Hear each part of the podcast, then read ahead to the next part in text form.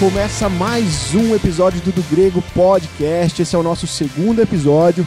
Eu sou Rafael Pavanello e sem a graça de Deus não tem graça. E eu sou Alan Almeida e sou salvo pela graça, quer você aceite ou não. Eu sou o Jean Lobato e com será que custa uma salvação, hein? Meu nome é André Lourenço e se a graça não é de graça, então não pode ser graça. Oh, grande André Lourenço. O André, ele é o nosso mais novo integrante aqui da nossa equipe do Grego Podcast. E André, quero dizer que é um prazer pra gente ter você conosco, cara. Eu, Muito obrigado. eu acho que você só veio pra somar. Tenho certeza que o pessoal, nossos ouvintes vão ter muito benefício com você aqui com a gente. Que Deus te abençoe e que juntos a gente possa chegar longe com esse projeto. Amém. E obrigado. só uma coisa, é de graça, viu? Ah, É, aqui beleza, nós não paga nada porque aqui só nós só perde dinheiro. Galera, hoje o nosso episódio, como vocês já viram, é sobre graça. A gente falou bastante sobre o assunto, a gente tentou desenvolver e vou falar pra vocês, esse episódio tá muito bom. Eu quero que vocês ouçam até o final. Ali a gente deu um panorama muito grande da graça comum, da graça especial. Falamos sobre a graça no Antigo Testamento, no Novo. Explicamos que essa separação ela não existe. Olha, confira, fica aqui com a gente porque o episódio tá muito bom. Mas antes eu queria dar uns recados.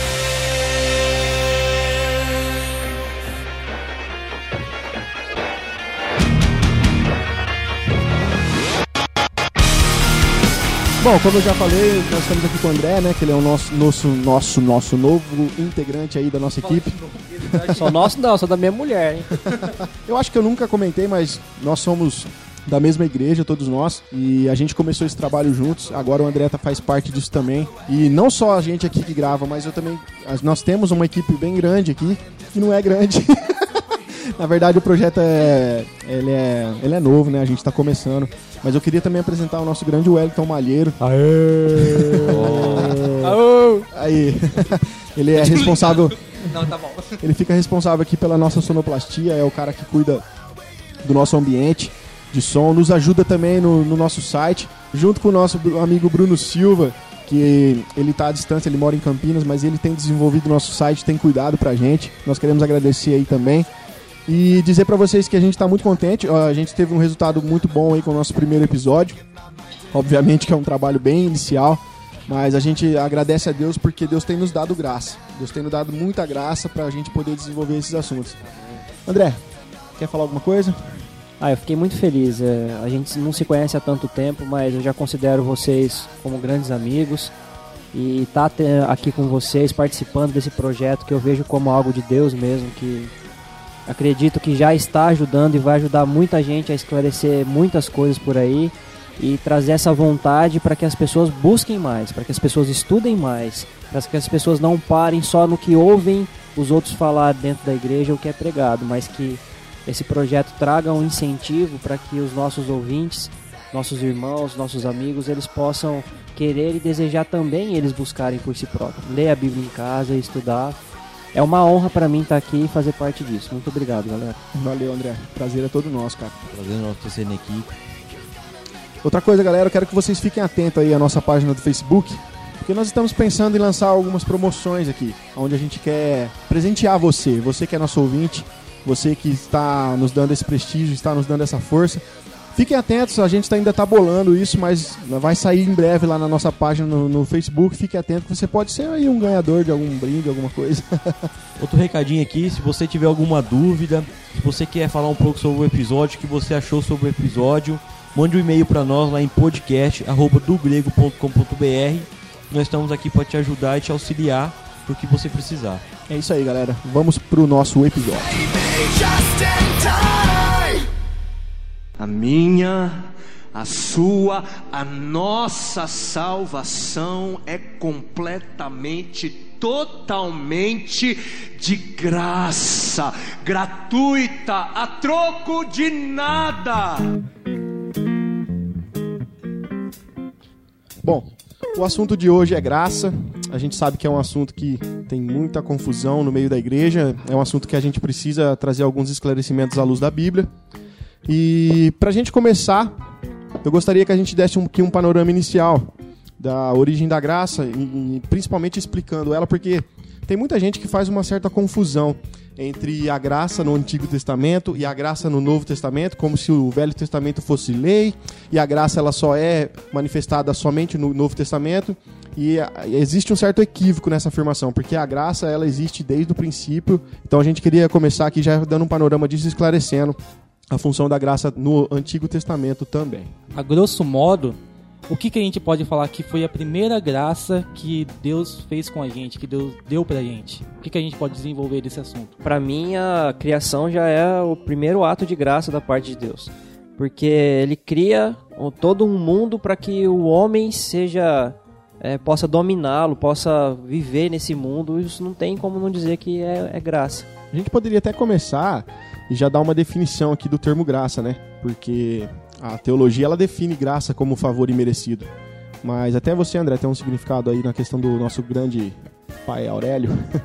É, na verdade eu peguei aqui uma definição segundo o dicionário Michaelis. Graça é um substantivo feminino, um ato de benevolência ou favor que se faz ou se concede a alguém. Bacana. O termo grego original, que é a palavra, que é o termo charis, ele é um derivado do verbo charizomai no grego. E no- na intenção do autor, essa palavra ela significa mostrar favor para. E ela assume a bondade do doador e a indignidade do receptor. Essa é a mensagem que é o verbo original no grego lá traz. Quando esse verbo grego charis ele é usado para indicar a atividade de Deus, significa um favor não merecido. E é isso que o termo grego traz pra gente como Legal. definição de graça. Legal. Peraí, um favor imerecido? Favor imerecido é, quer dizer que é alguma coisa que a gente não merece. Qualquer coisa que a gente merece já não é de graça, já não é graça, não é esse favor imerecido. Porque senão seria um merecimento de algo. Não, isso não é graça. Exatamente. João, no seu evangelho, e na- no primeiro capítulo, no versículo 17, ele vai dizer que a graça e a verdade vieram por intermédio de Jesus Cristo.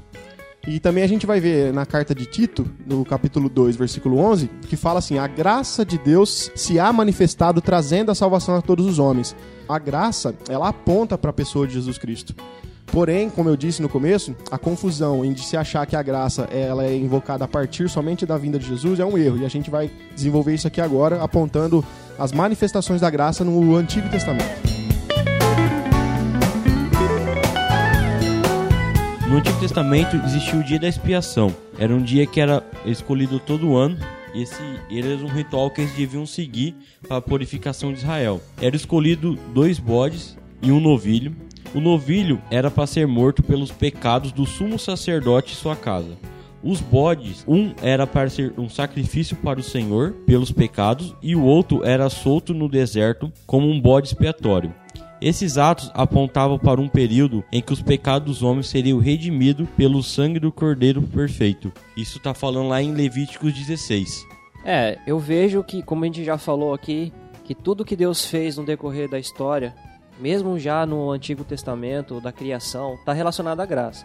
A criação foi um ato de graça, como a gente já falou, bem como a revelação de Deus no decorrer de todo o Antigo Testamento, principalmente nas questões envolvendo a aliança de Deus com os homens, que já envolve a questão acerca da salvação futura. Em tudo isso, Deus deu a nós maneiras de vivermos ou nos relacionarmos com Ele, não sendo merecedores. Aí a questão de ser um favor imerecido. Sim. Para que ele se revelasse a nós, de alguma maneira Deus tinha que se rebaixar para se fazer entendido por nós. Isso também é graça. O que a gente entende sobre lei no Velho Testamento é que era um pacto que Deus fez com seu povo através de Moisés. E ali havia certas regras que regiam o dia a dia dos. Não dá para voltar antes e pensar que Deus ter preservado Noé e a família dele não foi um ato de graça? Para certeza, continuar a certeza, humanidade com que certeza ele isso. criou para Eu vou um pouco mais longe, André. Eu vou chegar lá em Adão e Eva, então. Aonde quando, quando a mulher ela come o fruto, aonde. Ah, eu vou falar maçã que vai ficar bonito. Na verdade, quando a mulher ela come o fruto, eles pegam e se escondem da presença de Deus. E a gente vê ali, cara, Deus. Vou usar um termo aqui, Deus se igualando ao homem, Deus se, Se rebaixando, ao homem verdade. Pra poder conversar, onde ele pergunta, Adão, o que, que aconteceu? Que... por Como se ele não soubesse Como o que se tivesse soubesse. acontecido. é. Sim, como se Deus não soubesse. Então você vê, isso é a atitude de graça diante de Deus. Sim. O O primeiro sangue- sacrifício O primeiro feito. sacrifício feito na história, o sangue ele já simboliza essa graça. Sim. Então, Deus, desde o começo, no- na, na, na criação, Deus já manifestou a sua graça. Nisso daí, Deus já está apontando para o sacrifício de Jesus lá. Sim, com esse isso. primeiro sacrifício de um inocente tendo que morrer para se cobrir os pecados daqueles que do ser humano. né? Tem um versículo que fala muito bem isso aqui. É 1 Pedro 1,19. Mas pelo pre- precioso sangue, como de cordeiro sem defeito e sem mácula, o sangue de Cristo, apontando como um cordeiro perfeito. Sim. Então, André, voltando então, como eu estava explicando na questão de, de Moisés, a gente vê que no período da lei, além das regras lá que Deus deu para o seu povo cumprir, havia uma série de providências também que eram baseadas já na graça e na misericórdia de Deus. Se a gente vai ver durante a lei mosaica, havia muita graça, cara, já havia perdão. A gente vai ver que Deus colocou maneiras para que o homem pudesse se reconciliar com Deus. Isso é graça. Não era, não- nós não precisávamos disso. A gente vai desenvolver isso mais para frente, por quê? Mas desde a época da lei, Deus já manifestava a sua graça para o povo. Aí depois o evangelho que vai nos apresentar a pessoa que encarnou a graça de Deus de maneira visível, que era Jesus Cristo. Só que a gente fala que a salvação, ela é um favor imerecido para nós, só que ela teve um custo muito alto. Bastante. Entendeu? Porque foi um custo aí de sacrifício e morte através da, da, da vida de Jesus Cristo. Vou ler para vocês agora uns versículos que está em Hebreus 9, de 11 a 15. Quando, porém, veio Cristo, como sumo sacerdote dos bens, já realizados, mediante o maior e mais perfeito tabernáculo, não feito por mãos, que quer dizer, não está desta criação, não por meio de sangue de bodes e de bezerros, mas pelo seu próprio sangue, entrou no Santo dos Santos uma vez por todos, tendo obtido eterna redenção. Portanto, se o sangue de bodes e de touros e a cinza de uma novilha aspergidos sobre a contaminados e santificam contra a purificação da carne, muito mais o sangue de Cristo, que pelo Espírito Eterno a si mesmo se ofereceu sem mácula a Deus, purificará a nossa consciência de obras mortas para servirmos ao Deus vivos.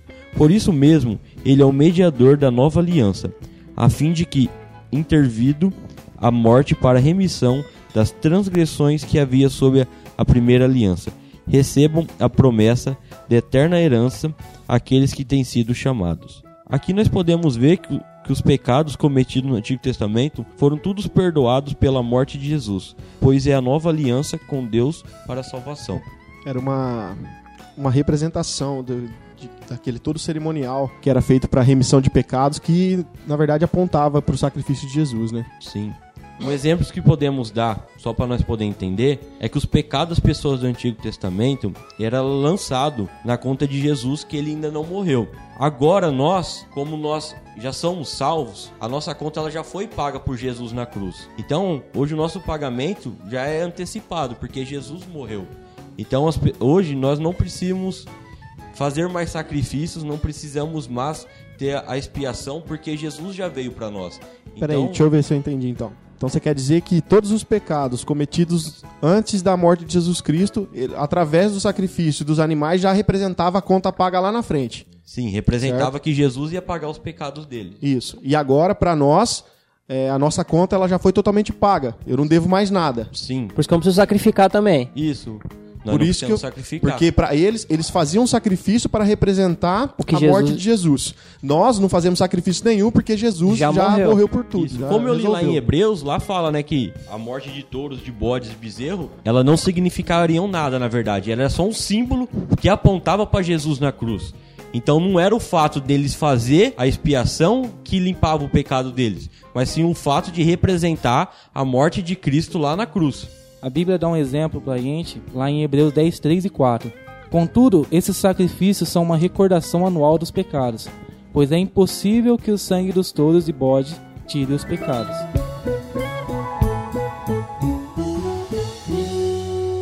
A minha, a sua, a nossa salvação é completamente, totalmente de graça, gratuita, a troco de nada. Antes da gente entrar na questão da, dessa graça especial, da graça salvífica, eu queria que a gente falasse um pouco também, porque a teologia divide a graça em duas, duas vertentes. Ela fala de graça comum e ela também fala da graça especial. Ô, André, dá um panorama pra gente do que é essa graça comum. Bom, A graça comum está ligada em todos os aspectos do que Deus faz para o ser humano, merecer, não merecendo, né? Como a gente já conversou um pouco falando do, do panorama no Antigo Testamento. Mas a graça comum de Deus dá aos homens habilidades profissionais, intelectuais, morais e físicas. É comum ver homens sem relação íntima com Deus alcançando sucesso nessas áreas. Assim como é comum encontrar pessoas amantes da ética e da moral sem que tenham um mínimo de respeito aos valores bíblicos. Sim. Não é capaz isso aí? Não acontece? É até interessante, porque pessoas. A gente vê muitas os, alguns cristãos desentendidos nessa questão que vão afirmar que o cara lá no mundo, ele não pode ter talvez uma vida material melhor que a dele, porque ele é cristão e porque Deus deveria honrar mais ele porque ele faz alguma coisa, ou sei lá. A gente vê que as pessoas não entendem que a graça de Deus, a graça comum, ela é sobre todos os homens. E a graça comum não está ligado à questão de, de benefícios e bem materiais. Sim, a nem- graça comum está ligado de Deus, como Deus abençoa a humanidade, Isso. ao ser humano e dá habilidades para que eles façam e sigam a vida dele e até ajudem às vezes a sociedade com aquilo que eles fazem, como arte, pelo desenvolvimento da cultura, leis e tudo mais. A gente tem É, políticos e a gente tem cristã, né? Justamente. Mas, na verdade, nós Perdão. vemos assim, É. como uma cosmovisão cristã, mas eles não têm essa cosmovisão.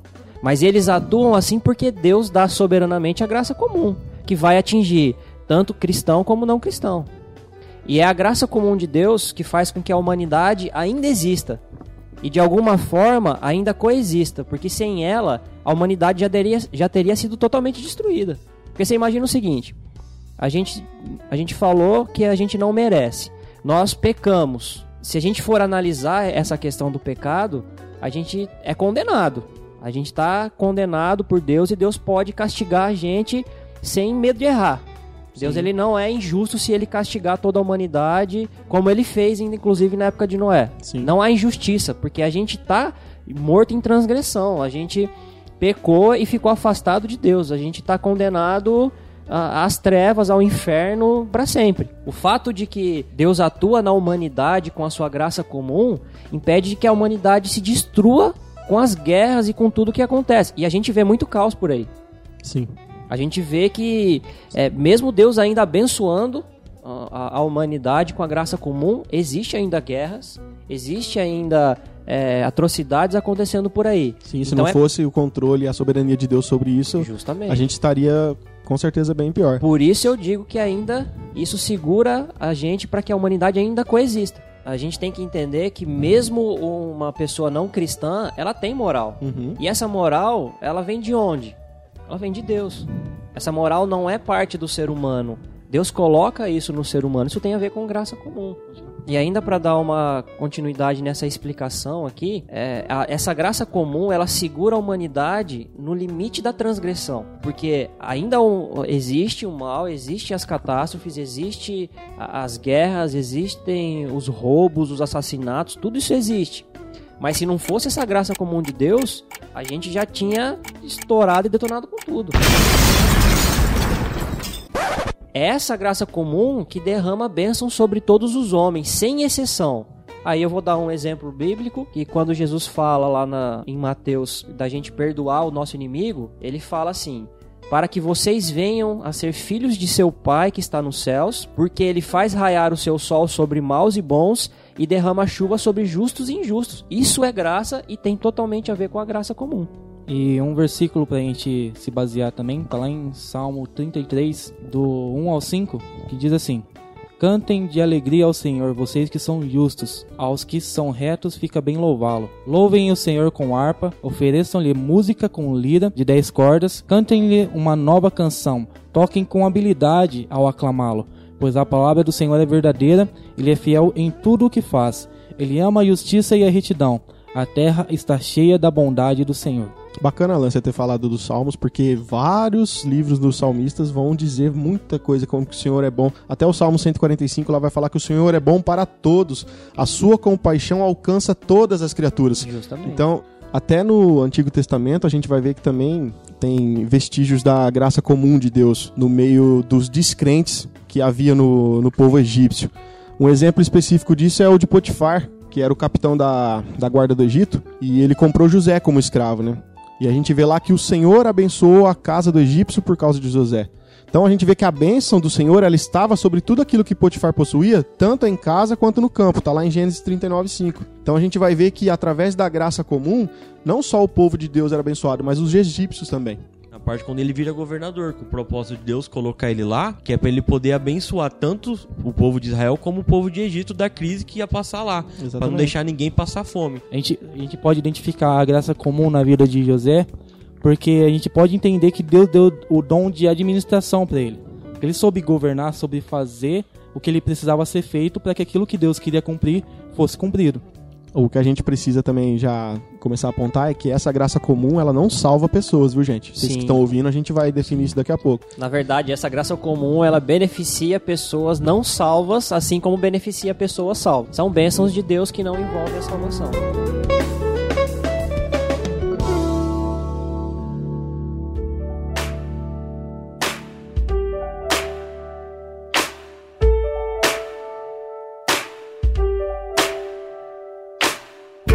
Já deu uma boa explicação, usando até grandes passagens bíblicas aí para explicar a graça comum. Eu creio que as pessoas devem ter entendido.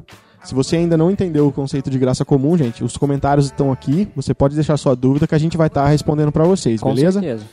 Então agora a gente vai passar a falar um pouco da graça especial. Ou graça salvadora. Graça salvadora, exatamente. É, para começar, eu queria primeiro começar explicando a posição do homem com relação a Deus nessa, nessa questão da graça. A gente tem que entender que, que a graça, ela dá sem exigir nada em troca, Justamente. entendeu? A gente tem que entender que a gente precisa simplesmente aceitá-la. Não existe nada que você possa fazer para merecê-la. A gente só precisa aceitá-la. Daí o favor imerecido. Exatamente, que a gente já explicou lá no começo. E o problema maior, cara, é que o fato dessa graça ser de graça, isso confunde demais o raciocínio das pessoas. Porque o ser humano, ele tem essa necessidade de se sentir merecedor de alguma coisa. Ele tem a necessidade de não dever nada a ninguém, nem mesmo a Deus. Só que o que a gente precisa deixar claro aqui é que graça, se graça conseguida por esforço, ela não é graça, cara. Não tem Ela nada a ver com graça. Não, ela não glorifica Deus, ela não honra Deus, não dá pra encaixar com o nome de graça. Qualquer coisa que eu faça pra merecer por algo não pode ser de graça. Exatamente. Sim, você tá pagando por isso. Justamente. É, Queria dar um exemplo prático aqui. Por exemplo, quando a gente ora muito, a gente não impressiona mais a Deus por causa disso. Também quando a gente ora pouco, a gente também não vai decepcionar a Deus. Quando a gente fala do amor de Deus para as pessoas, a gente não está impressionando mais a Deus por causa disso. E quando a gente deixa de falar, nós também não, não estamos decepcionando a Deus. O fator que fez Deus nos escolher, o fator que fez Deus nos aceitar, não foi fator nenhum nosso, gente. A gente precisa entender que Deus só nos aceita porque quando ele olha pra gente, ele vê a imagem de Jesus estampada em nós. É por isso que somos aceitos, não é mérito nenhum nosso. Interessante isso de você falar de, de quando Deus quando Deus Pai ele olha para a humanidade, ele vê a figura, filho- de a Jesus, figura de Jesus estampada e por nós. isso não condena aqueles que receberam da graça, dessa graça que a gente está mencionando. Sim. E é até interessante porque quando Jesus ora lá em João 17, a grande oração sacerdotal de Jesus, ele fala assim: Pai, que eles sejam um comigo, assim como eu sou um em ti. A gente tem que entender isso, que é tudo baseado na pessoa de Jesus. Não, não tem nada a ver com a gente isso. A questão da graça não tem nada, não tem mérito, não tem, não tem nada a ver com a gente. É somente na pessoa de Jesus Cristo. A única coisa que tem a ver com a gente é porque se não fosse ela, nós estaríamos totalmente condenados. É uma coisa que a gente não pode relacionar ou não pode juntar, embora pareça muito parecida, é a palavra misericórdia com a graça. A misericórdia, em última análise, ou analisando ela por completo, ela é um sentimento de compaixão, despertado pela desgraça ou pela miséria alheia. A expressão misericórdia tem como origem latina, é formada pela junção de miséria, ter compaixão, e cordis, coração, ter compaixão do coração significa ter capacidade de sentir aquilo que a pessoa sente, aproximar seu sentimento do sentimento de alguém, ser solidário com as pessoas. Graça e misericórdia não são a mesma coisa. Para resumir a diferença, a misericórdia é Deus não nos castigamos como merecem os nossos pecados, e a graça é Deus nos abençoando apesar de não merecermos. Misericórdia é libertação do julgamento, enquanto graça é estender bondade aos indignos, ou seja, olhando de uma perspectiva divina. Enquanto a misericórdia é perdoar ou não levar em consideração, a graça é a ação de estender aquilo que não merecemos, sem querer nada em troca. Falando, é, abordando essa questão da graça ainda, é, como a gente falou, né, sem precisar ficar falando que é especial, eu fiz uma anotação aqui que eu gostaria de compartilhar. A graça salvadora de Deus alcança o indivíduo e o leva a ser justificado por Jesus Cristo em meio à obra redentora, morte e ressurreição de Cristo, fazendo com que ele seja salvo. Ela envolve todos os aspectos da redenção, inclusive já existia desde o início da criação, como a gente também citou anteriormente. Aí um exemplo que eu quero dar, que a Bíblia fala, é de Efésios 1, 4 a 8. Porque Deus nos escolheu nele antes da criação do mundo para sermos santos e irrepreensíveis em sua presença. Em amor nos predestinou para sermos adotados como filhos por meio de Jesus Cristo, conforme o bom propósito da sua vontade, para o louvor da sua gloriosa graça, a qual nos deu gratuitamente no amado.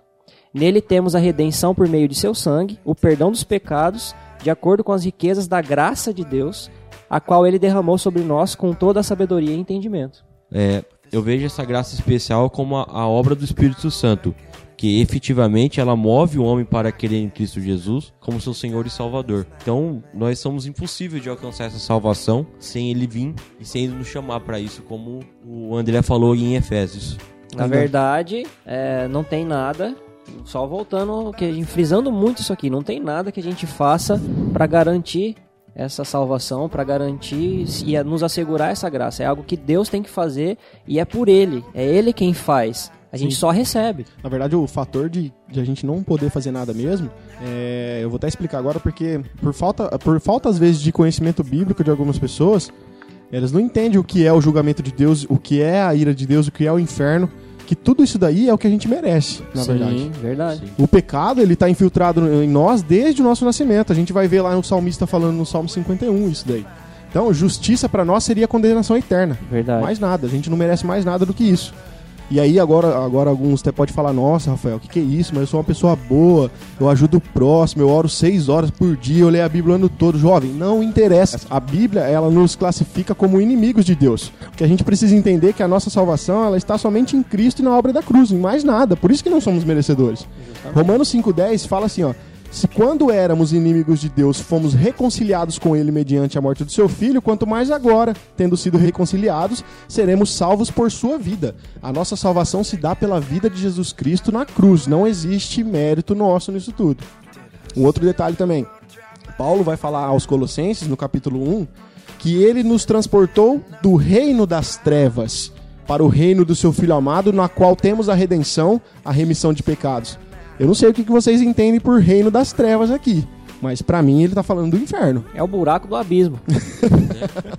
lá no fundo do Lá poço, no lá. fundo, Exatamente. Então esse era o nosso lugar de mérito, sem a graça de Deus. Partindo dessa ideia de meritocracia, a gente pode entender então que aquele irmão que está dentro da igreja, fazendo todas as atividades da igreja, vai no culto, vai três vezes por semana, fica o dia inteiro ouvindo música É o gospel, primeiro a chegar, o último a sair. último a sair, e aquele irmão que não tá fazendo da mesma intensidade como aquele outro tá fazendo, os- ambos vão ser salvos? Com certeza Sem absoluta. dúvida nenhuma. Sem dúvida. É o seguinte, como eu já disse, não tem nada, cara, que a gente possa fazer pra ser salvo. A gente não vai conseguir comprar a nossa salvação com mais ou menos horas de oração. A gente não vai conseguir fazer com que Deus nos ame mais com menos ou mais leitura da Bíblia diária. Então, aquele irmão que naquela semana leu um capítulo da Bíblia e o irmão que leu o livro inteiro, ele não é mais salvo por causa disso. Não existe Realmente. meritocracia, como você diz, não existe. Pra graça não, É, pra eu salvação já não. ouvi, já ouvi pessoas falarem assim, é que não iriam admitir estar no, no céu junto com pessoas que não eram santas ou não tinham a mesma rotina de santidade, essa suposta santidade como a delas. A É, santificação é, a evidência da, salvação. Da salvação. eu já, já vi frases nesse sentido assim. Já pensou você faz isso ou faz aquilo ali na igreja, segue certinho os mandamentos, tem uma vida de regras, vai pro céu e a pessoa do seu lado que fez menos da metade que você fez vai também? Vai, cara. Só que ó, os carinha que fez bastante vai sentar lá do lado do trono de Jesus. A gente fica lá longe, vai Nossa, estar tudo rapaz. no céu. Eu já vi esse, esse negócio acontecendo, onde, não, porque eu vou sentar do lado do trono, vou enxergar Deus de A perto. destra de Jesus. Agora já você, irmão, que não fez tanto quanto eu fiz, você vai sentar lá atrás e você vai ver uma faísca do trono de Deus. Ô, irmão, Cara, pra mim, se essa ilustração existir lá no céu e eu morar na favela e nessa favela tiver um beco e nesse beco não, não tiver nem saneamento básico, vai ser muito mais do que eu mereço. Com pra mim tá tudo certeza, certo. é isso aí. cara, é, in- é impressionante, né? Como a gente, a gente assim, eu falo, o ser humano, a gente tem um comportamento estranho para essa questão de, de criar leis, de criar método para tentar alcançar alguma coisa. Aí é o método, Alain. Oh my God. Pra tentar alcançar alguma coisa na questão de salvação, cara. Eu penso, cara, que quando a gente pensa assim, tem muito a ver com o nosso próprio orgulho, cara. Porque quando a, gente, quando a gente aceita a graça, isso significa aceitar uma necessidade extrema nossa. Isso é se rebaixar, é saber que eu não posso fazer absolutamente nada, eu preciso exclusivamente da graça de Deus. Chega a ser uma percepção de desespero, sabe? Onde eu não tenho pra onde correr. Pois é, mas a gente tem a nossa visão fechada para isso e a gente não consegue entender. Aí o que o Jean falou da questão do Espírito Santo. Se o Espírito Santo não abrir a nossa visão para isso, a gente nunca vai conseguir reconhecer, a gente nunca vai conseguir enxergar a graça. Sim. Eu até daqui a pouco eu quero discutir algo com vocês sobre isso, sobre o papel do Espírito Santo no entendimento da graça, mas continuando o assunto sobre a questão da posição do homem, eu quero citar aqui novamente um trecho de Romanos, que é Romanos 3, de 23 a 25, onde está escrito assim: Pois todos pecaram e estão destituídos da glória de Deus, sendo justificados gratuitamente por sua graça, por meio da redenção que há em Cristo Jesus. Deus ofereceu como sacrifício para propiciação. O que é propiciação? O que, é propiciação? O que, que é propiciação?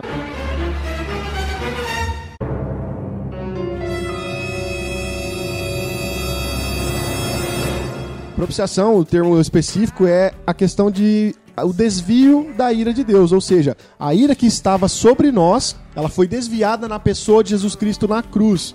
E Paulo aqui está falando que isso foi feito de forma gratuita por meio da graça. Gente, não tem o que você possa fazer. A salvação é somente pela graça. Só, só pra você ter uma ideia de como a gente é, que tá descrito lá em Romanos 3, um pouco antes do que o Rafael acabou de falar, tá escrito assim, a partir do versículo 10. Não há nenhum justo sequer, não há ninguém que entenda, ninguém que busque a Deus, todos se desviaram, tornaram-se juntamente inúteis. Não há ninguém que faça o bem, não há um sequer. Suas gargantas são um túmulo aberto, com suas línguas enganam, veneno de serpente está em seus lábios. Suas bocas estão cheias de maldição e amargura. Seus pés são ágeis para derramar sangue. Ruína e desgraça marcam seus caminhos, e não conhecem o caminho da paz. Aos seus olhos é inútil temer a Deus. Então a gente pode ver que, tipo assim, nesse, nesse panorama que Paulo escreveu para os romanos, tá falando da nossa total decadência em relação a Deus. A gente não consegue por si só buscar a Deus sem que antes Deus faça isso daí primeiro em nossas vidas. A gente tá falando aqui que não há ninguém que entenda, não há ninguém que busque a Deus. Isso daí poderia ser o estado de não graça da nossa parte com Deus. A salvação ele é um dom e o pecador não contribui com nada. Apenas o, o fato de nós estender a nossa mão para receber a salvação, isso não é um mérito de nós, em si uma iniciativa divina e não é uma auto-regeneração humana. A fé salvadora em si mesma é um dom e não uma capacidade natural pela qual simplesmente decidimos concentrar em Cristo como um objeto de nossa confiança. Porque a Bíblia fala que pra gente ser salvo, a gente precisa crer em Jesus, ou que em Jesus, o que Jesus fez. E até pra crer, a gente tem que ter fé. E essa fé quem tem que dar é Deus. Isso. Porque sozinho a gente não tem. Sim. Então todos os, os argumentos que nós podemos falar, não tem como nós falar que, que é uma iniciativa humana. Toda iniciativa parte da parte de Deus. Então, resumindo tudo isso, cara, Deus garante a sua justiça prometida àqueles que pararem de tentar salvar a si mesmo. Entretanto, que a salvação ser de graça é, não significa que ela seja fácil. Ainda, ela é o velho caminho estreito ensinado por Jesus. Porém, talvez seja justamente o fato de ela ser tão simples que torna aparentemente tão difícil para as pessoas. Importante você ter tocado nesse ponto, que daqui a pouco a gente vai começar a explicar a parte prática, porque as pessoas devem estar entendendo que é uma vida de libertinagem e tal, e não tem é nada isso. a ver com isso. Pelo tem amor nada de Deus, hein, isso. gente. Muito pelo contrário, nós vamos chegar lá já.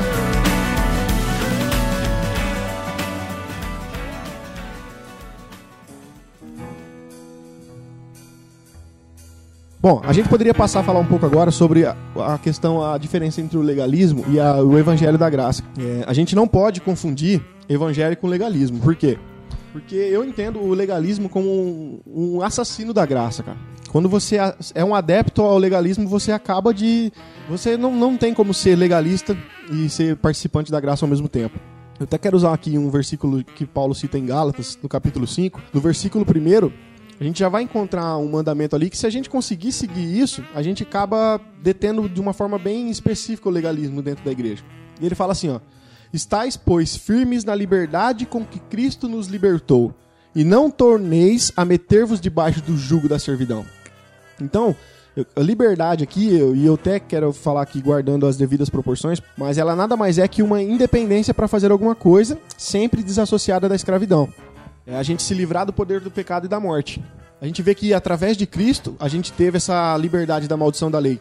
Porque a partir de agora, o resultado nosso é a nossa liberdade desse temor de ser castigado por Deus e de, sabe, de ficar com uma consciência que nos acusa a todo instante. Essa liberdade que eu tô falando, ela tem essa a motivação dela ela está no amor incondicional de Deus, que é iluminado em nossas vidas através da graça salvadora de Jesus, que é onde as nossas obras elas passam a ser por amor e não mais por temor. É porque se você for analisar o legalismo, o legalismo já volta para a questão de ter algum mérito. Eu cumpro uma lei, eu sou totalmente legalista em relação àqueles parâmetros que me foram dados para que eu não seja condenado. Quando na verdade não é isso. Nós não sendo condenados porque fomos salvos, a gente cumpre os mandamentos como uma, um efeito daquilo que foi, um resultado daquilo que foi operado em nós. Um exemplo que eu posso dar nessa questão de o pessoal ser legalista e achar que pode usufruir da graça de Deus pra curtir o mundo ou fazer de da, da, da Bíblia Libertinagem. fazer, da- fazer essa libertinagem tá em Romanos 6, 1 e 2, que diz assim: Que diremos, pois? Permaneceremos no pecado para que a graça abunde? Versículo 2: De modo nenhum. Nós que estamos mortos para o pecado, como viveremos ainda nele? Nessa passagem de Romanos 6, Paulo acaba de falar no, no capítulo 5 sobre como o pecado entrou no mundo e sobre como a morte de Jesus gerou essa graça em nós. Então ele vai desenvolver no, no capítulo 6 essa questão de não permanecer no pecado, né, dando a ideia de que nós estamos mortos para o pecado e não podemos viver nele. Tá falando assim, é, que diremos, pois? Permaneceremos no pecado para que a graça abunde? De modo nenhum. Nós que estamos mortos para o pecado, como viveremos ainda nele? O que, que a gente pode identificar nessa questão de nós que estamos mortos para o pecado, como a gente pode viver nele? Tipo assim, o que, que essa graça fez com a gente para que a gente deixe de viver na questão do pecado? Em última análise, assim, eu posso en- entender, tipo assim, que a graça foi tão reveladora pra mim, que entender essa graça de Deus foi tão perfeita, que faz com que eu não deseje o pecado, faz com que eu não busque o pecado, embora eu ainda seja pecador.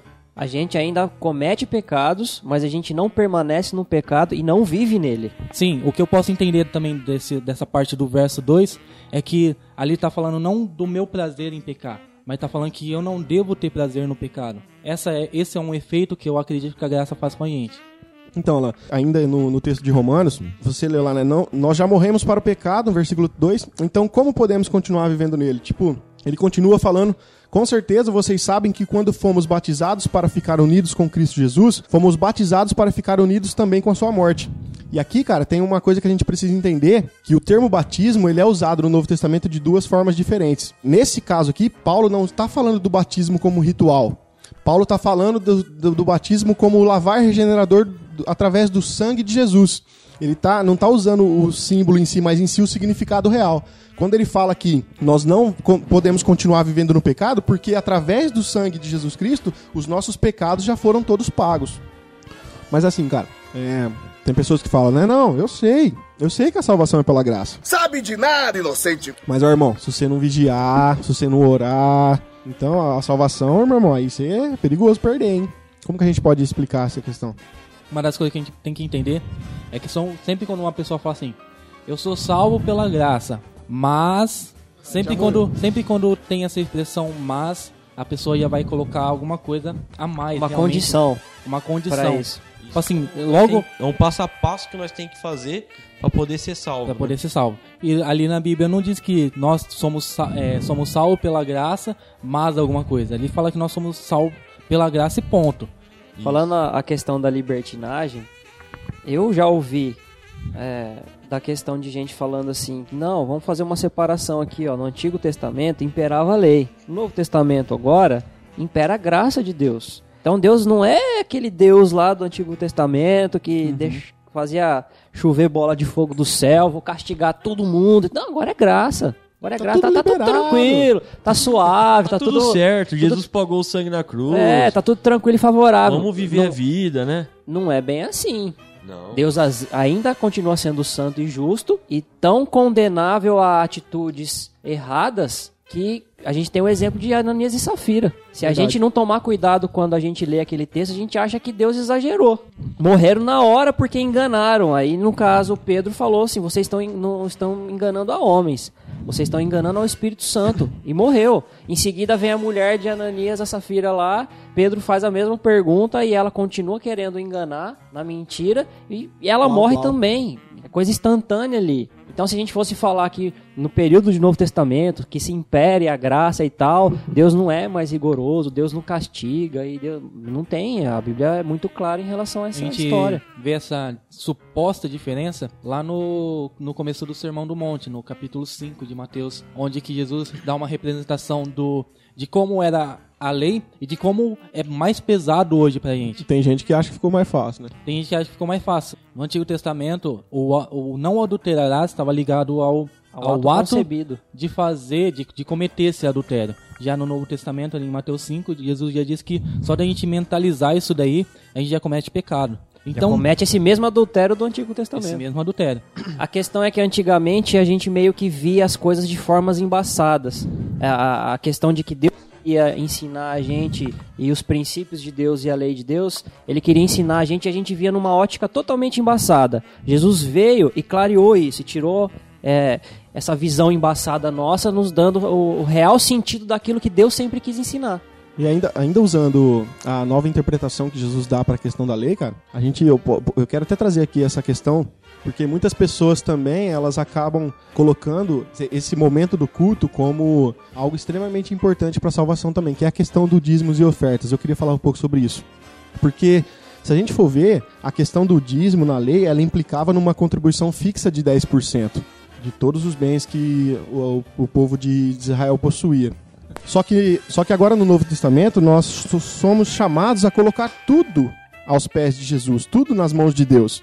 Mas se a gente for realmente colocar o pé da letra, por exemplo, nós ajudamos a nossa comunidade local, nós ajudamos as pessoas necessitadas, nós ajudamos um mendigo na rua quando necessita de ajuda, a gente ajuda às vezes um amigo endividado, às vezes a gente coloca os nossos bens à disposição da igreja. Cara, se a gente for pôr tudo isso na ponta do lápis, esses 10% aí virou fichinha, cara.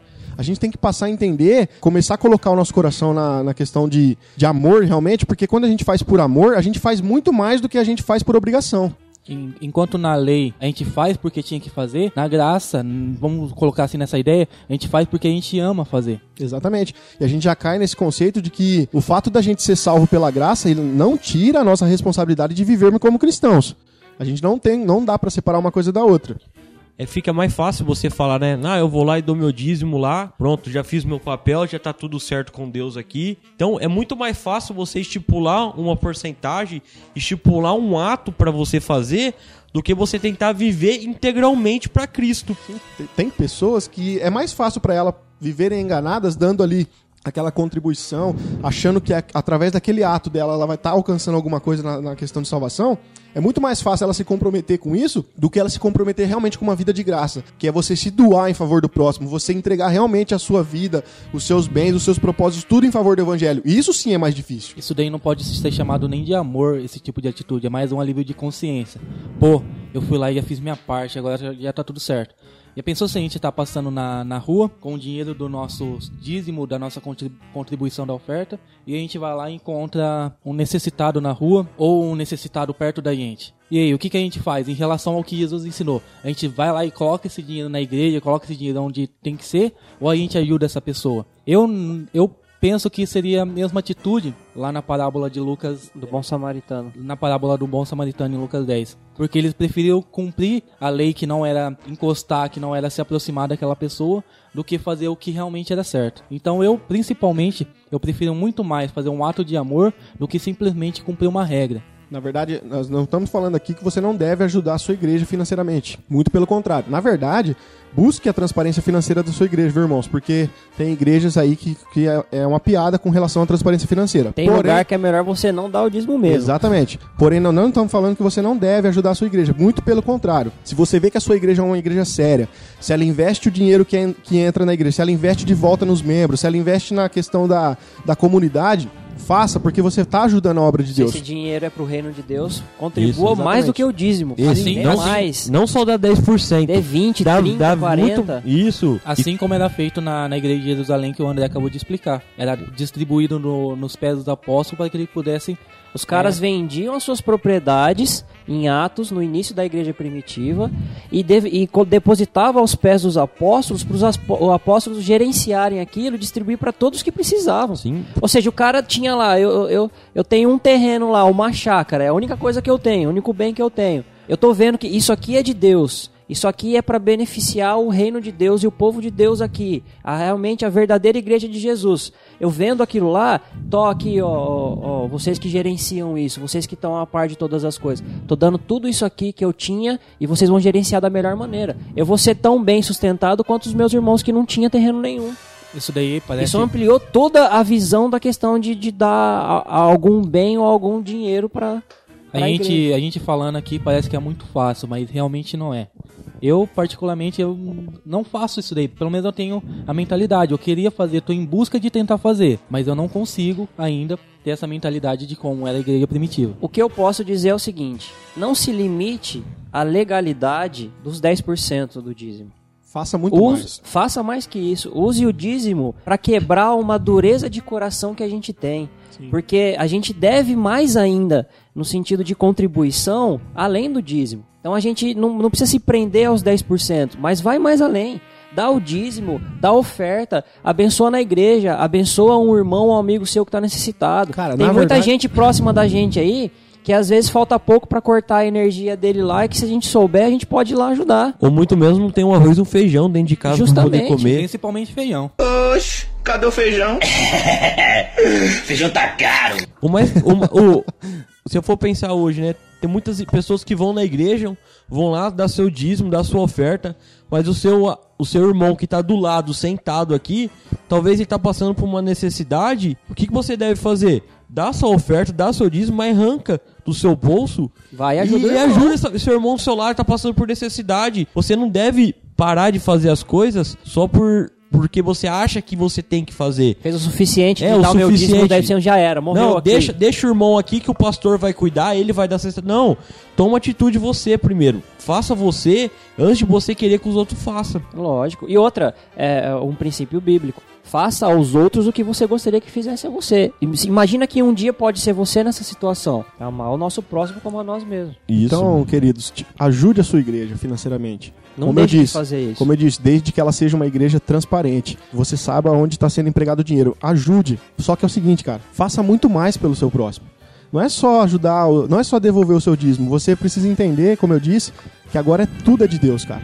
Tudo, você, a partir do momento que você entende a graça de Deus na sua vida, você passa a entender que tudo aquilo que você tem é de Deus. Tudo veio por intermédio de Deus. Se não fosse a bondade de Deus na sua vida, você não seria nada, cara. Então passa a entender que o seu carro agora é de Deus, que a sua casa é de Deus, que se você precisar dar uma carona, se você precisar hospedar alguém, se você precisar de repartir a sua comida com alguém, é isso que você tem que fazer. Não se empreenda a 10%. Faça muito mais. Só que lembre-se de uma coisa: nada disso vai salvar você. Isso não tem nada a ver com a graça. A gente realmente começou a entrar nesse assunto Pra de salvação. dízimo, porque as pessoas entendem que se ela não fizer dessa contribuição por mês ou mensal, isso daí, elas Vai perdem a danificar a salvação. salvação dela. Vai perdem a manchar a salvação. A pessoa vai desenvolver lá, ah, porque você vai estar roubando, você vai estar fazendo isso daqui, isso daqui, isso daqui é pecado. Bom, se Jesus voltar, você perde a salvação. Mas presta atenção, durante vários momentos do nosso dia a gente peca, a gente erra. E nem por isso justifica a gente perder a salvação. É, eu quero ler aqui com vocês a carta de Tito, capítulo 2, versículo 11 e 12, e lá está escrito assim, ó: Porque a graça de Deus se manifestou salvadora a todos os homens. E aí o que que essa graça faz na nossa vida? A hora que ele fala: Ela nos ensina a renunciar à impiedade e às paixões mundanas e a viver de maneira sensata, justa, piedosa nesta era presente. Ou seja, os salvos, eles demonstram a sua salvação, eles vivem de maneira salva. Sim, eu quero compartilhar, com- aproveitando isso, uma frase de John Way. Ele diz assim: A graça não anula nossa responsabilidade, mas nos capacita a cumpri-la. Nossa, perfeito. E já em Filipenses 2, versículo 12, diz assim: Assim, meus amados, como sempre vocês obedeceram, não apenas em minha presença, porém muito mais agora na minha ausência. Ponham em ação a salvação de vocês com temor e com tremor, Ou seja, Paulo tá falando assim, a salvação teve um impacto na sua vida. Isso daí deve ter uma reação durante a sua vida de santificação. Isso daí deve ter uma reação, ou seja, a graça, se a gente entendeu, se a gente compreendeu, ela vai ter uma reação na nossa vida, fazendo com que a gente haja de acordo com o que Deus quer que a gente faça. E isso é de forma automática, Alan. A partir do momento que o Espírito Santo nos revelou essa graça, a gente passa a fazer as boas obras, como a gente vai daqui a pouco ver em Efésios, que elas foram preparadas de antemão também. Assim como a graça lá ela foi nos dada mediante a fé, e como nós já dissemos aqui, é, nem a fé é algo que a gente pode É, produzir. não vem é de algo nós. que vem de Deus também. Então você vê que é uma, é uma- é tudo é uma obra monergística, não existe ação do homem nisso. A gente tem sim uma luta diária contra o pecado. O Alan explicou a questão de de muitas pessoas afirmam que se aquele mês o cara deixou de, de dar o dízimo, ele corre o risco de perder a salvação. Mas, cara, isso não existe. Tipo, Paulo nas cartas dele vai deixar bem claro que a gente tem uma luta diária contra a carne. É uma luta contra a carne no espírito. Carne Porém, o, o fato de eu ganhar essa luta não significa que por causa que eu ganhei essa luta que eu vou ter a salvação. Essa luta ela acontece porque eu já sou salvo. Os salvos em Justamente. Cristo, eles já têm as suas obras, as suas, as suas lutas diárias, e o fato de eu perdê-las ou vencê-las não significa que eu vou ganhar ou perder a salvação. Isso já tá tudo certo, isso já foi pago. Assim, isso daí, o que o Rafael acabou de falar, é, agora na sua cabeça deve estar girando, fazendo um reboliço todo, mas realmente, se a gente achar que a gente precisa fazer alguma coisa para ser salvo, é o mesmo que a gente chegar para Jesus e falar assim, ó, Jesus, eu sou isso, eu sou isso, eu sou isso. Eu faço isso, eu faço isso, eu faço aquilo. O seu sacrifício não valeu de nada. O que importa é o que eu faço. O que tem que deixar claro é o seguinte: se qualquer coisa que a gente pudesse fazer nos desse o direito de salvação, Jesus não precisava ter vindo e morrido na cruz. Realmente. Isso é óbvio, isso é claro, tem que ser claro isso. muito claro Nós isso pra ia todo ficar mundo. continuando matando bodes e ovelhas É. pra ser salvo. Não, se isso fosse suficiente, Se Jesus não fosse- precisava ter não morrido. teve. Se eu devolver o meu dízimo fielmente, se eu jejuar todos os dias, se eu fizer todas as boas obras Orar quatro tal, horas por me dia. desse, me desse a condição de ser salvo, Jesus não precisava ter morrido. Agora, o fato de que nós fomos salvos pela graça, por Jesus ter pago esse preço pra gente, que mesmo a gente pagando não nos daria a salvação, isso nos faz querer e desejar e amar fazer as coisas que Deus nos ensinou. Fazer as boas coisas, ajudar o próximo. Ajudar as a- na, na nossa igreja local, ajudar na nossa sociedade. Não precisa ser só na igreja também, não, viu, gente? Pode ser na sociedade também. A gente tá Pode aqui ajudar ser luz no mundo. do mundo todo. Ajude no seu trabalho, seja uma referência no teu trabalho, em qualquer ambiente de escola, em tudo que você tiver, faz resplandecer a luz que há dentro de você. De porque isso você foi salvo. É o, que, eu- é o que eu acabei de falar. Isso daí é pôr em ação a nossa salvação. Justamente. Isso é o testemunho de que somos salvos. Sim. É a necessidade de entender a, a questão da cosmovisão cristã, que aonde você tá, você precisa encarar aquilo como o reino de Deus. Justamente. Você precisa colocar suas forças, seu dinheiro, sua inteligência, sua sabedoria, tudo aquilo. Todos os seus dons, todos toda- os seus dons, todos os seus talentos em prol do próximo, para que o reino de Deus seja manifestado. É necessário as igrejas terem um ensinamento teológico fundamentado, uma coisa boa para ensinar para seus líderes, porque é o seguinte, tudo isso que a gente falou até agora é uma coisa que você tendo um, um estudo profundo das escrituras, aprendendo aquilo que foi ensinado através de Paulo, através de Jesus, a gente chega nessas conclusões. Tanto que a gente citou aqui vários versículos que dão base para aquilo que a gente está falando. Ou seja, se a pessoa passa a entender que ela precisa de fé para crer, Primeiro, essa fé não vem de você, como já falamos, essa fé ela é dada através de Deus. A partir do momento que o Espírito Santo regenera o seu coração e essa fé ela é dada para você, nós somos justificados pelo sangue de Jesus Cristo na cruz. A partir da justificação, nós passamos a ter uma vida de santificação. As obras estão encaixadas aqui, na questão da Posso vida de santificação. Tudo aquilo que nós fazemos agora não é para ser salvo, nós fazemos porque já somos salvos. É verdade. necessário ter esse entendimento teológico porque as pessoas confundem muitas coisas. Então, a sua justificação já foi paga na cruz, isso foi um ato monergístico. A sua responsabilidade agora, que entra junto com a soberania de Deus, é a questão da santificação. Esse processo é pós-salvação, você já é salvo. Uma, um, partindo dessa ideia de que o Rafael está falando, é que as pessoas confundem essa santificação com o estado de santidade. Ou seja, ela fala assim: não, hoje eu não fiz isso, eu fiz aquilo de bom, hoje eu estou santo. Mas a- na verdade a santificação ela é um processo onde a gente vai eliminando e tentando com a ajuda do Espírito Santo, principalmente, aquilo que está interferindo na nossa vida reta com Deus. E veja bem, o fato de sermos salvos não quer dizer que a gente não peca mais, hein? Pelo contrário, se tem uma coisa que a gente tem que se preocupar e, e pedir perdão para Deus todos os dias é pelos pecados que nós cometemos. Que cometemos conscientemente aqueles que ainda que fica meio que inconsciente pra gente. A gente não deixou de pecar. A gente só não está mais morto nas nossas transgressões. Em tudo isso que a gente falou aqui, jovens, eu queria trazer um questionamento pra gente poder desenvolver essa ideia aqui. Porque assim, nós ficou claro pra gente que essa revelação da graça, essa revelação da, dessa obra de Deus nas nossas vidas, ela precisa, primeiramente, ter uma iluminação a, par, a parte do Espírito Santo. Porque nós, como o André falou já, nós sozinhos nós não vamos conseguir desenvolver isso. Não vamos conseguir entender. E eu quero trazer aqui um, um momento em que Paulo está discursando à igreja de Coríntios, na primeira carta aos Coríntios, no capítulo 2, e ali ele está expondo a mensagem da cruz no contexto todo. E ali ele está ensinando que sem o Espírito Santo de Deus, a verdadeira sabedoria, que no contexto é Cristo crucificado, ela não tem como ser entendida. Aí, a partir do, do versículo 10, no capítulo 2, ele vai dizer assim, ó. Porque Deus nolas revelou pelo seu Espírito, pois o Espírito esquadrinha todas as coisas, mesmo as profundezas de Deus. Pois qual dos homens entende a coisa do homem, senão pelo Espírito do homem que nele está? Assim, as coisas de Deus, ninguém as compreendeu, senão o Espírito de Deus. Ora, nós não temos recebido o Espírito do mundo, mas sim o Espírito que provém de Deus. E ele fala para que esse Espírito provém de Deus? Para que conheçamos o que por Deus nos foi dado gratuitamente. Ele está falando da mensagem da cruz, e ele aqui está falando que através do Espírito Santo de Deus, nós passamos a entender que isso foi dado de forma gratuita. E aí eu lanço uma pergunta: essas pessoas que confundem a graça de Deus com um certo legalismo que já explicamos. Elas colocam um custo na graça. Sim, será que essas pessoas possuem o Espírito Santo de Deus? Hum. Rafael, como você falou, se essas pessoas têm o Espírito Santo, se as obras foram preparadas de antemão perante Deus, então essas pessoas que estão dentro de uma igreja, que se dizem ser salvos, mas não façam nada ao, em prol ao próximo, essas pessoas são salvas também?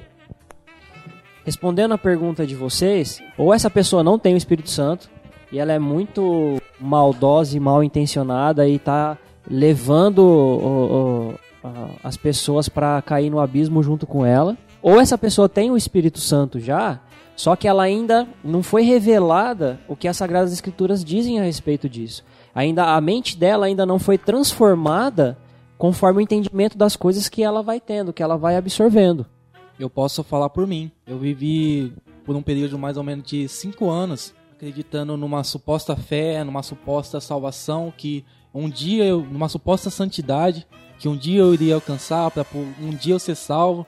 Só que a partir do momento que eu entendi, e quando eu falo entendi, foi o momento que eu entendi realmente o que era graça e o que era a salvação de Deus, a minha vida, a minha mentalidade como cristão mudou. Eu falei isso daí já no podcast sobre fé, mas é bom a gente reforçar isso daqui como graça, porque as duas andam junto.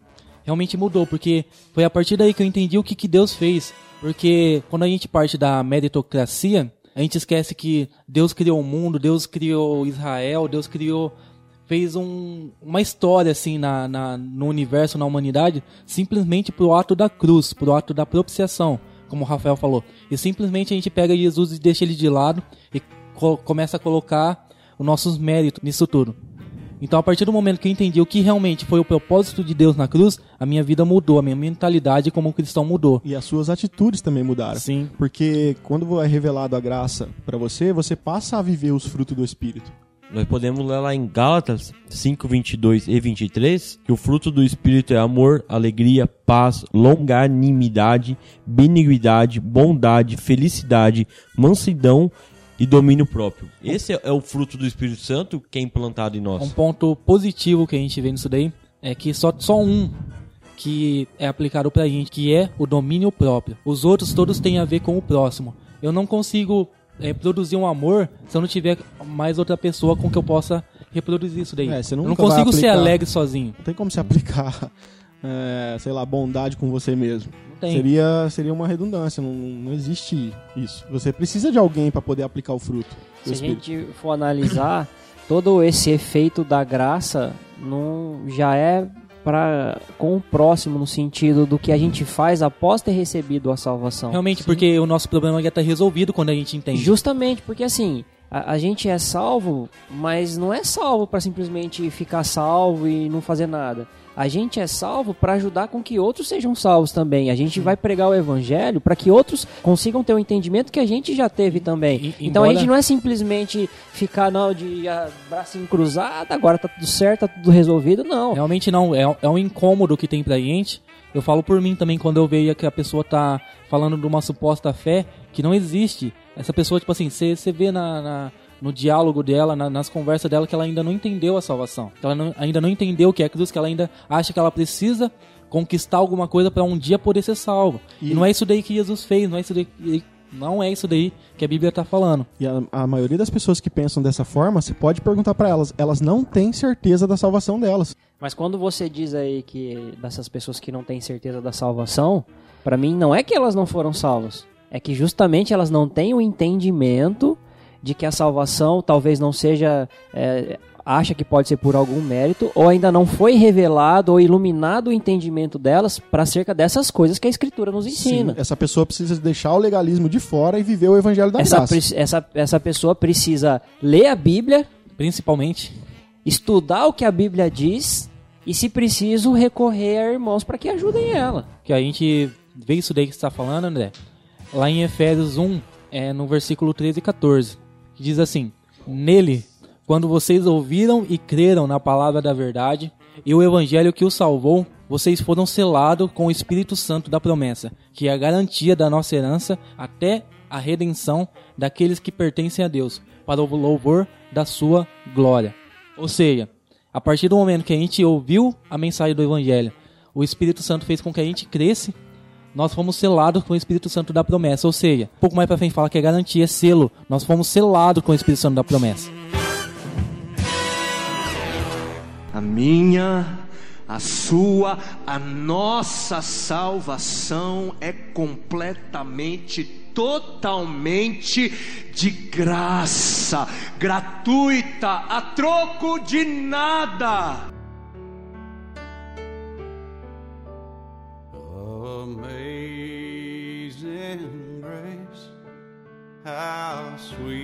Estamos chegando no fim aqui desse episódio, mas vou dar um panorama aqui sobre a salvação. Deus nos dá a vida enquanto estamos decaídos nos nossos pecados. Antes, nós vivia para satisfazer a vontade da carne, sendo ele misericordioso e de grande amor, resgatou e nos deu a vida justamente com Cristo e pela graça somos salvos. Deus fez isso para mostrar na eternidade a sua compaixão entre nós. Por causa da graça de Deus, somos salvos, mediante a fé, que é um dom de Deus que nos dá. Sem que a fé e a graça, nós somos impossível de alcançar a salvação, pois os dois fatores vêm exclusivamente de Deus. Somos feitura, que no grego significa piema, que é poema, obra-prima de Deus, criados em Cristo para boas obras, as quais Deus nos preparou. Deus nos dá a graça, a fé e a salvação, e nos prepara para realizar as suas obras. As obras são uma consequência vital e uma evidência da vida com Deus. A evidência de uma pessoa salva é as obras, que fazemos não para ter méritos, mas como uma forma de gratidão pela graça que o Eterno nos deu.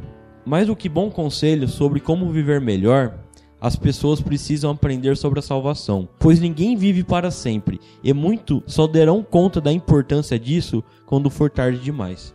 Para finalizar e para que a gente tenha um respaldo bíblico de tudo que a gente falou relacionado à salvação e à graça, eu queria ler Efésios 2 de 1 a 10.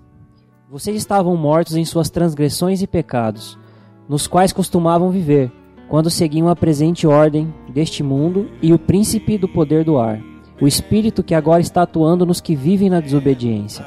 Anteriormente, todos nós também vivíamos entre eles, satisfazendo as nossas vontades na nossa carne, seguindo os seus desejos e pensamentos.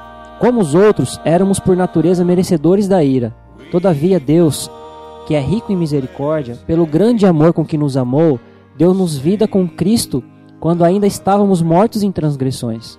Pela graça vocês são salvos. Deus ressuscitou com Cristo e com ele nos fez assentar nas regiões celestiais em Cristo Jesus, para mostrar nas eras que hão de vir a incomparável riqueza de sua graça, demonstrada em sua bondade para conosco em Cristo Jesus. Pois vocês são salvos pela graça, por meio da fé. E isso não vem de vós, é dom de Deus, não por obras para que ninguém se glorie, porque somos criação de Deus, realizada em Cristo Jesus, para fazermos boas obras, as quais Deus preparou antes para nós as praticarmos. blind, but now I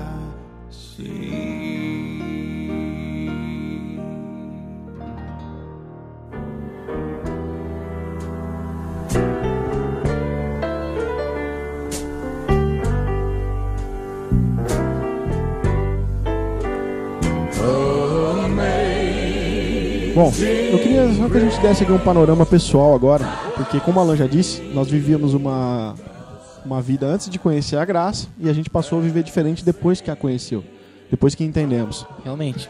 André, explica pra gente, cara, como foi a sua experiência quando você entendeu o que era a graça de Deus na sua vida? Eu aprendi que tudo aquilo que temos, que recebemos e fomos presenteados, é pela graça de Deus. Quando penso que sou ou posso algo, tento voltar a lembrar que eu mesmo não poderia nada sem Deus. Tudo que eu tenho vem dele. Tudo de bom que faço é graças a ele. Pela graça de Deus que eu acordo, que eu consigo trabalhar, me relacionar, fazer coisas que às vezes por mim mesmo eu não faria. As boas obras não são nada mais do que a evidência ou fruto da salvação de Deus na minha vida, da graça permanente dele sobre mim. Quando eu me lembro disso, percebo que não faço nada de bom por mim mesmo, nem para mim mesmo, mas faço porque Deus operou algo em mim. Como Jesus mesmo disse: sem mim nada podeis fazer. E realmente, vejo a cada dia que a única coisa que eu posso fazer sem Jesus é pecar. Mas para não pecar ou para me livrar do pecado, é de Deus que eu preciso. Preciso da graça, arrependimento e perdão. E só consigo essas coisas estando em Jesus, porque ele pagou um alto preço e me concedeu a salvação e a remissão dos meus pecados de graça e pela graça, mediante a fé nele, Cristo Jesus.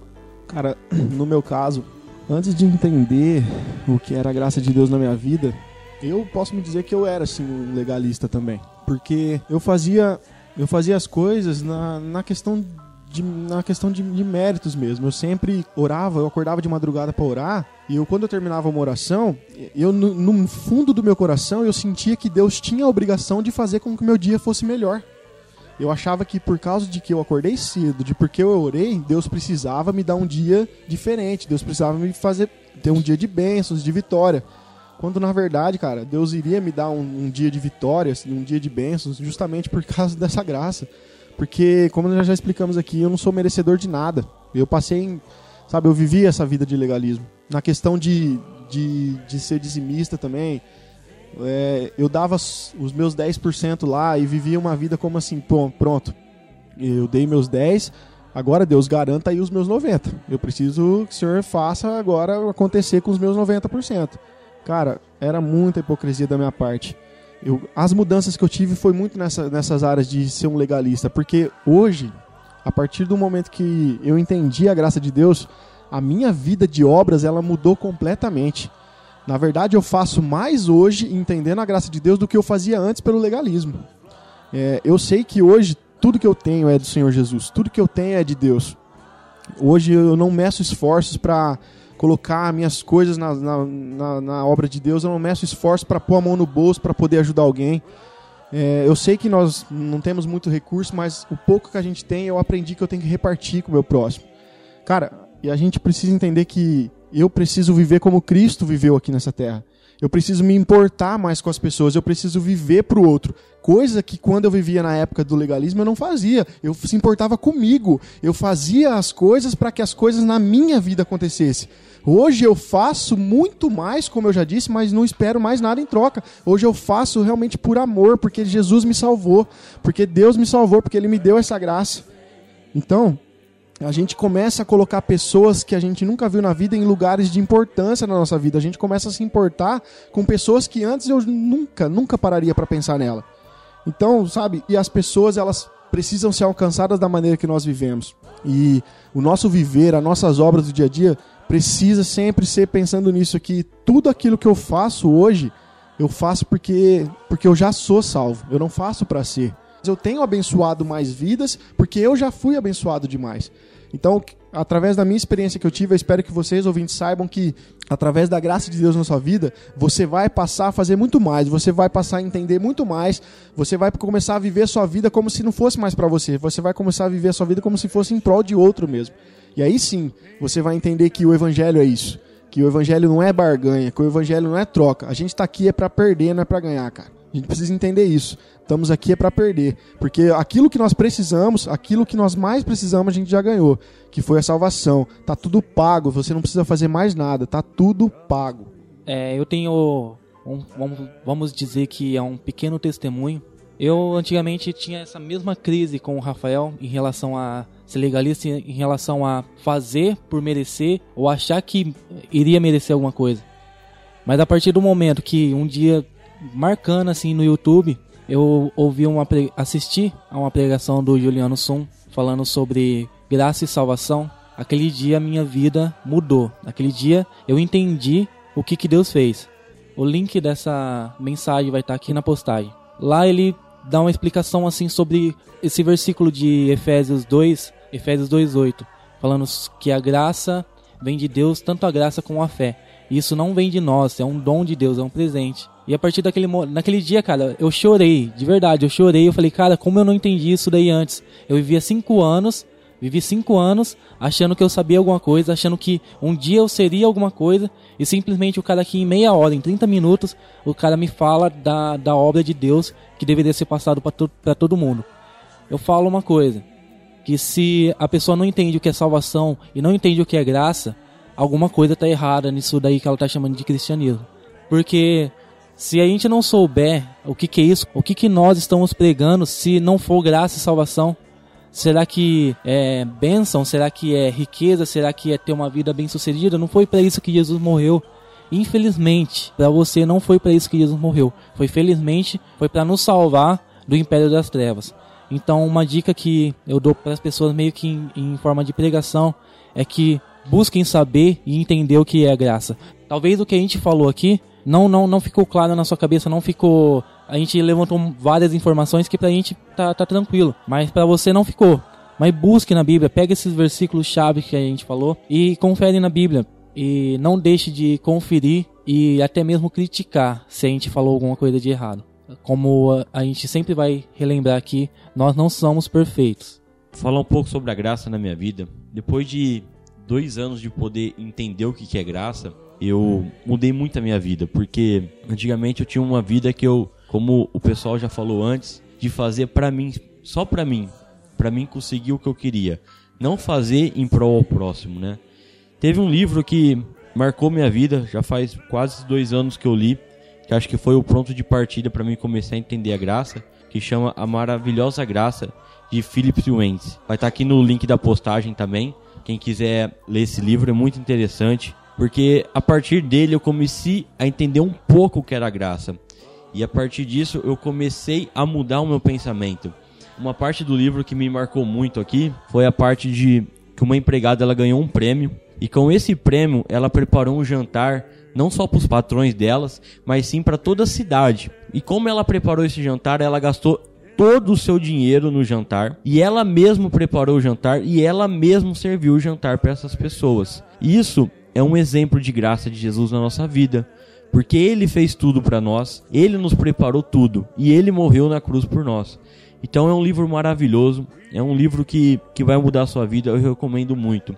Se não fosse Deus, eu não sei o que poderia fazer, porque sem Deus e sem ele revelar isso para mim, eu não sei o que seria de mim, porque a, a graça, ela é maravilhosa, ela é perfeita, e se você ainda que não sabe muito sobre esse assunto, hoje nós trouxemos uma pequena introdução, falamos bastante sobre isso, mas vai pesquisar mais a fundo, vai pesquisar porque vai mudar a sua vida, você vai ter uma concepção de evangelho completamente diferente.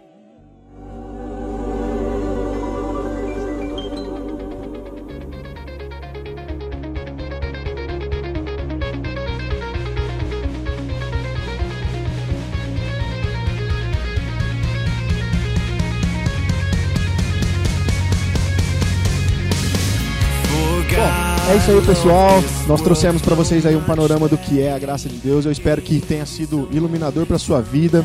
Eu tenho certeza que pode ter gerado muitas dúvidas. no seu coração, mas eu te peço, por favor, venha nos comentários aqui no site, coloque a sua dúvida, a gente vai tentar responder para você, a gente vai tentar te ajudar. Comente, compartilhe nas suas redes sociais, leve esse trabalho nosso para frente, para que o evangelho de Deus ele possa chegar a mais pessoas que ainda não conhecem a graça de Deus. Meu nome é Rafael Pavanello e a graça de Deus ela transformou profundamente a minha vida. Meu nome é André Lourenço e dou graças a Deus pela graça que ele me concedeu. Meu nome é Jean Lobato. Sem a graça de Deus na minha vida, não seria capaz de alcançar a salvação. Eu sou Alan Almeida e vou terminar lendo a bênção apostólica. A graça do Senhor Jesus Cristo, o amor de Deus e a unidade do Espírito Santo esteja com todos vocês. Amém. Amém. Amém.